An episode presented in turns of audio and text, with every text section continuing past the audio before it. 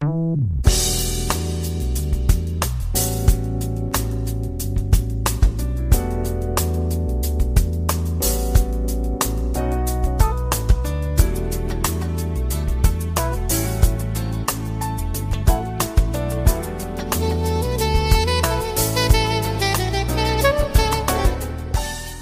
友们，大家好，欢迎来到蔡老师健康讲堂，我是您的蔡老师。今天我们继续研读《中国居民膳食指南（二零一六）》。今天的主要内容是一般人群膳食指南核心推荐的第六条：杜绝浪费，新兴时尚的知识链接部分。今天呢，一共有四个小问题，接下来呢，蔡老师一一的讲给大家听。第一个问题，学会辨别常见的有毒食物。一些动物或者是植物性食物中含有天然的毒素，由于误食这些动植物导致的食物中毒事件，在我们国家常有报道。常见的有毒动植物食物有：第一，河豚。河豚的肉质鲜美，但是多种河豚的内脏均含有一种能够致人死亡的神经性毒素——河豚毒素。它的毒性相当于剧毒药品氰化钠的一千两百五十倍，不足一毫克就能致人死亡。河豚最毒的部分是卵巢、肝脏，其次是肾脏、鳃和皮肤。这种毒素能够使人神经麻痹、呕吐、四肢发冷，进而心跳和呼吸停止。为了预防误食河豚中毒，我们需要学会认识和鉴别这种鱼。河豚的鱼体形长、圆，头比较方、扁。鱼体光滑无鳞，可以有美丽的斑纹，或者是呈黑黄色。鳃小不明显，肚腹呢为黄白色，背腹有小白刺。第二种有毒的食物是毒蕈。毒蕈又称毒蘑菇，就是指食用之后可以引起中毒的蕈类。在我们国家目前已经鉴定的蕈类中，可以食用的蕈近三百种，有毒蕈类约有一百种，可以致人死亡的至少有十种。毒蕈中毒事件在全国各地均有发生，多发生在高温多雨的夏秋季节，以家庭散发为主。有时在一个地区连续可以发生多起，常常是由于误采毒蘑菇食用而中毒。为了预防毒蕈中毒，我们不要轻易的品尝不认识的蘑菇，必须请教有实践经验的，分辨清楚之后，证明确实没有毒，方可以食用。如果不慎误食了有毒的蘑菇，我们应该及时采取催吐、洗胃、导泻等有效的措施，并且及时求医就诊。第三类有毒的食物。含氢苷类的食物，氢苷类化合物存在于多种植物中，特别是木薯的块根、苦杏仁儿、苦桃仁等果仁中含量比较高。这种化合物可以水解产生剧毒的氢氰酸，对我们健康具有比较大的危害性。预防此类中毒措施，主要是加强宣传教育。不生吃各种苦味的杏仁和木薯，也不能食用炒过的。若食用上述果仁，必须用清水充分的浸泡，再敞开锅蒸煮，使氢氰酸呢能够挥发掉。食用木薯之前，必须将木薯去皮，加水浸泡三天以上，再敞开锅蒸煮，熟了之后再至清水中浸泡四十个小时。第四种有毒的食物，未成熟和发芽的马铃薯。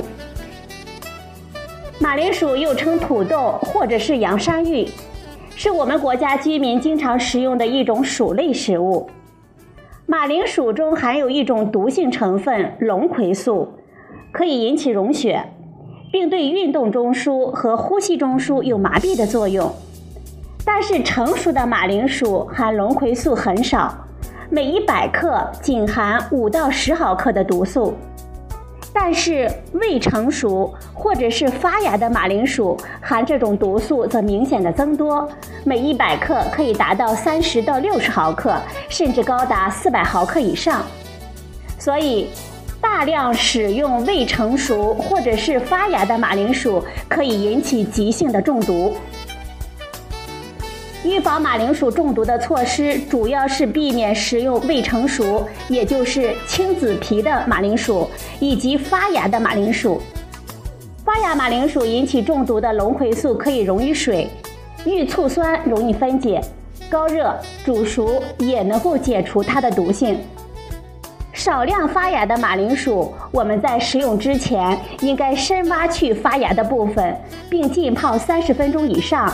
弃去浸泡的水，再加水煮透，倒去汤汁才可以食用。另外呢，在煮马铃薯的时候，可以加少许米醋，促使它的毒素分解。第五种有毒的食物，新鲜的黄花菜。新鲜的黄花菜中含有秋水仙碱。经过肠道吸收之后，可以在我们体内转变成有毒的二秋水仙碱，容易引起食物中毒。秋水仙碱可以溶于水，因而通过水焯、泡煮等过程会减少它在蔬菜中的含量，减少对我们人体的毒性。所以。我们在食用新鲜的黄花菜之前，应该用水浸泡，或者是用开水浸烫之后汽水炒熟食用。第六种有毒的食物，未熟的四季豆。四季豆呢，又称为菜豆、豆角、霉豆角等等，是我们普遍食用的一种蔬菜。生的四季豆中含有。皂苷和血细胞凝集素对我们人体消化道具有强烈的刺激性，并对红细胞有溶解或者是凝集的作用。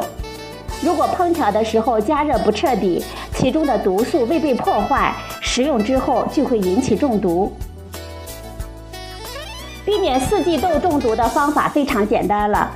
只要在烹调的时候，把全部的四季豆充分的加热，彻底炒熟，使其外观失去原有的深绿色，就可以破坏其中含有的皂苷和血细胞凝集素了。第七种有毒的食物，有毒的贝类。贝类味道鲜美，是我们喜爱的海鲜食物。但是织纹螺等含有毒性物质，容易引发食物中毒。贝类食物中毒的发生与水域中藻类的大量繁殖有关。有毒的藻类产生的毒素被贝类富集，当我们食用之后，毒素迅速的释放并产生毒性作用。为了防止贝类食物中毒。在海藻大量繁殖期间，以及出现所谓的赤潮的时候，应该禁止采集、出售和食用贝类。另外，贝类的毒素主要集聚于内脏，食用的时候注意要去除，可以减少中毒的可能性。今天的第二个问题：少吃熏制、腌制、酱制的食品。熏制、腌制、酱制的食品是我们可以品尝的非必需食品，但不可以过多的食用。熏鱼、熏肉、火腿等食品在加工的时候，需要利用木屑等各种材料闷烧产生的烟气来熏制，以提高其防腐的能力，而且使食品具有特殊的香味。但是，烟熏的气体中含有致癌物质苯并芘，容易污染食品，必须引起警惕。食物经过高浓度的食盐腌制，可以阻止微生物的生长，延长保存期。但是，如果腌制的方法不当，反而容易产生危害。比如，食盐的浓度不够高，容易导致蔬菜或者是肉类发生霉变质；腌菜的时候放盐过少呢，腌制时间过短，都有可能产生亚硝酸盐。长期少量的摄入亚硝酸盐，会对我们人体产生慢性的毒性作用，甚至有致癌的作用。因此，腌制的食物应该注意加足食盐，并且注意要低温储存。大量腌制蔬菜的时候，至少要腌制二十天以上再食用。酱制的食品中可能需要添加亚硝酸盐，以有利于护色和保存。但是可以引起胡萝卜素、维生素 B1、维生素 C 以及叶酸的破坏。尤其重要的是，亚硝酸盐可以转化成致癌物亚硝胺，过多的食用有害我们的健康。因此，各类产品应该严格按照国家的标准要求使用亚硝酸盐。今天的第三个问题。中华饮食文化和分餐制，我们中华的饮食文化源远流长，分餐制也是中华民族的饮食传统，而非西餐所独有。我们国家的分餐制的历史一直可以追溯至远古时期，在原始社会呢，贫乏的物质资源决定了我们必须遵守财物共同占有、平均分配的原则。众人获取的食物，平均分配之后才可以食用，这就是我们分餐制最原始的开端和缘由。早在周秦汉晋时代，就已经实行分餐制了。从出土的汉墓壁画、画像石和画像砖中，我们均可以看到席地而坐、一人一案的餐饮场景。即便只有两人，也是分案而食。分餐制向合餐制的转变是一个渐进的过程，在相当长的历史时期，这两种饮食方式是并存的。从唐代开始，少数民族的椅凳传入我们中原，当时叫做胡床、胡座，餐桌腿、椅腿全都变高了，围桌就餐的形式开始普及。但此后的民间亲友欢聚，有时还采用分餐的办法。北宋何远的《春住祭文》中记载过，邻人小席，各菜都有侍从分配到每个盘里。在宋朝的时候，合餐制开始普及，直至明朝，众人合吃的会食制才完全取代分餐制，并在圆桌上产生了长幼尊卑。主宾复陪的又一种饮食的文化。今天的第四个问题：可持续发展战略。可持续发展概念最先于1972年斯德哥尔摩联合国人类环境研讨会上正式提出。这次研讨会云集了全球发达国家和发展中国家的代表。共同界定人类在缔造一个健康和富有生机的环境上所享有的权利。自此以后，各国致力界定可持续发展的含义。现实已经溢出的定义已经有几百个之多，涵盖国际、区域、地方以及特定界别的层面。最广泛采纳的定义。来自1987年的联合国世界环境与发展委员会的报告《我们共同的未来》，就是既满足当代人的需要，又不对后代人其需要的能力构成危害的发展。这一定义呢，在1992年的联合国环境与发展大会上取得共识。最近，2015年的巴黎全球气候会议。可持续发展进一步得到了一致性的具体落实。可持续的发展，既要达到发展经济的目的，又要保护好我们人类赖以生存的大气、淡水、海洋、土地和森林等自然资源和环境，使我们的子孙后代能够永续的发展和安居乐业。可持续发展战略在我们国家也受到了越来越多的重视。